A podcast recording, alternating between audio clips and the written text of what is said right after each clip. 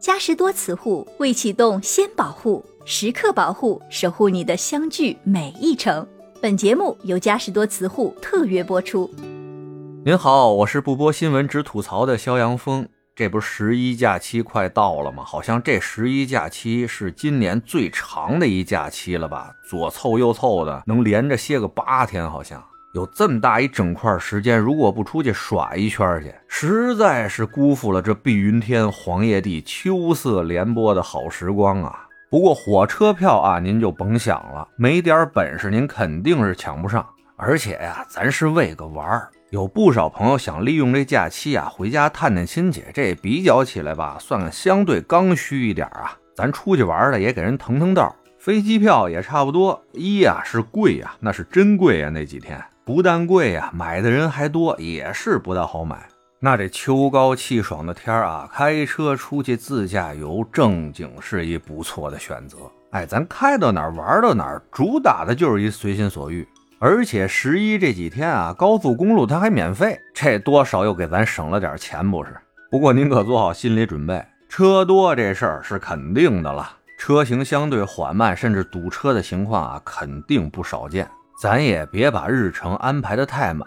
还是那句话，咱出去自驾游去啊，主打的就是一个灵活主动、随心所欲。真要碰上堵车或者道上不好走，咱就随便找个口下去。在方圆附近的找找，不一定是什么名山大川啊，没准您就能碰上自己旅途中的一些小惊喜，而且往往这种惊喜吧，还是属于您独一份儿的。这种感觉呀，真不一定比您上那人山人海的大景点去要差。当然了，出去自驾游之前的准备，您肯定得充分一点。首先，您起码得有辆车吧，哎，甭管是自己的还是租的，起码得有这么一辆哈。还有啊，就是说，如果不想被这行程拴得太死，就是今天我必须到哪儿，必须到哪儿，那提前订酒店这事儿就不太需要做了。玩到哪儿住到哪儿呗，看情况而定。不过啊，像这种情况下，十一这当口，您到了哪儿哪儿，真不一定能找着合适住的地方，要么就是傻贵，要么就是没房。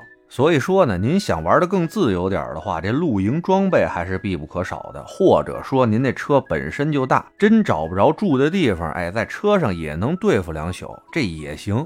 最主要的是啊，咱出门之前开那车得石头利索了。出去玩一趟，来回少了少了的不得几百公里啊？差不多该做保养，您就做个保养去。要还没到时候啊，也多少做个检查去，消除一下安全隐患是非常有必要的。尤其像那种车龄长点的啊，而且那几款啊，江湖中著名的好烧机油的车，您车上还真得搁两瓶机油，以备不时之需啊。要说去近点的地方，或者说是比较发达的地区，我觉得出去玩去开电车这挺省心的，又省油又舒服，车上的设施还齐全。但您想奔些个那相对野点的地方啊，我个人的看法还是开油车更省心点皮实耐造，加油方面这点优势还是有的。哎，对了，说起这加油啊，就在今天，哎，不对，您要是听这节目应该是周四了，我说的是周三的事儿啊，又涨油价了，而且这次涨幅是全年中最大的一次，涨了三毛多一升。北京啊，九二的已经八块一毛二了，九五的已经是八块六毛五了，九八的已经九块六毛三了。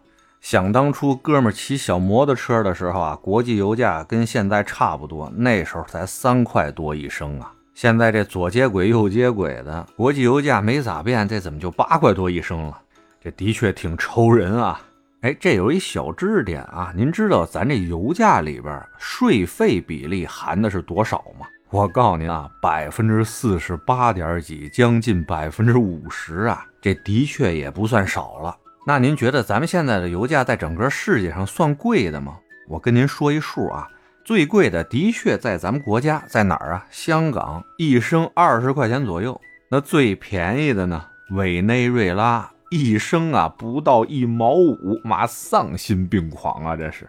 而咱们内地的油价呢，八九块钱一升这种。在全世界排名啊八十八位，算是中等水平吧。那位说了，你不能光看这价格在不在中等水平啊，你得算人均收入啊。我还真又查了一下啊，咱们现在的人均收入在世界上排在七十名左右，哎，跟这油价呀差不多。咱控制的还算挺好。哎，这是突然想起油价了，说了一嘴。还有一个啊，咱自驾游躲不开的东西就是那路啊，这不是废话吗？咱开的车又不是开的飞机，可不得在路上开吗？这为什么想起说这路了？就前一阵儿大家出去自驾游，不是经常碰见那种拦截国道收费的吗？有的是一些景区，有的是一些部门，还有一些不知道什么乱七八糟的玩意儿，就出来上国道上收费来。那这国道它到底应不应该收费呢？这儿也给大家聊两句吧。咱国家的公路啊，分为高速公路一级、二级、三级、四级五个等级公路，其中呢，二级以下的所有公路都是不收费的，也就是省道、县道这块都是不收费的。说到国道这块啊，国家还真是允许收费的，也是分地方。因为修这种等级比较高的国道还是挺费挑费的。经济发达地区呢，财税基本可以覆盖，那大家修完了走就走去呗。那在某些欠发达地区呢，这的确是挺大一笔支出，所以呢，允许啊对这个国道收取十五年到三十年的费用。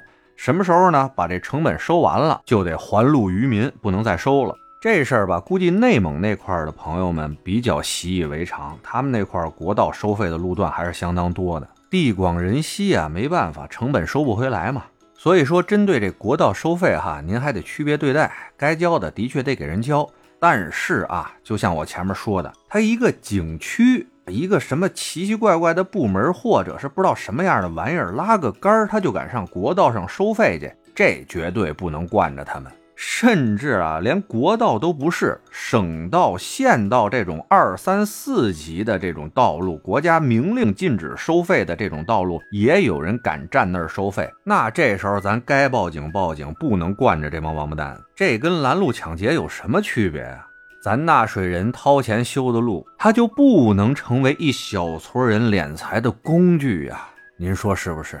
得嘞，这不是想着十一出去玩，想到什么就跟您碎碎叨叨念叨几句嘛。有出行计划的朋友们呢，也祝你们在旅途中平安顺利。今儿就这，回见了您的。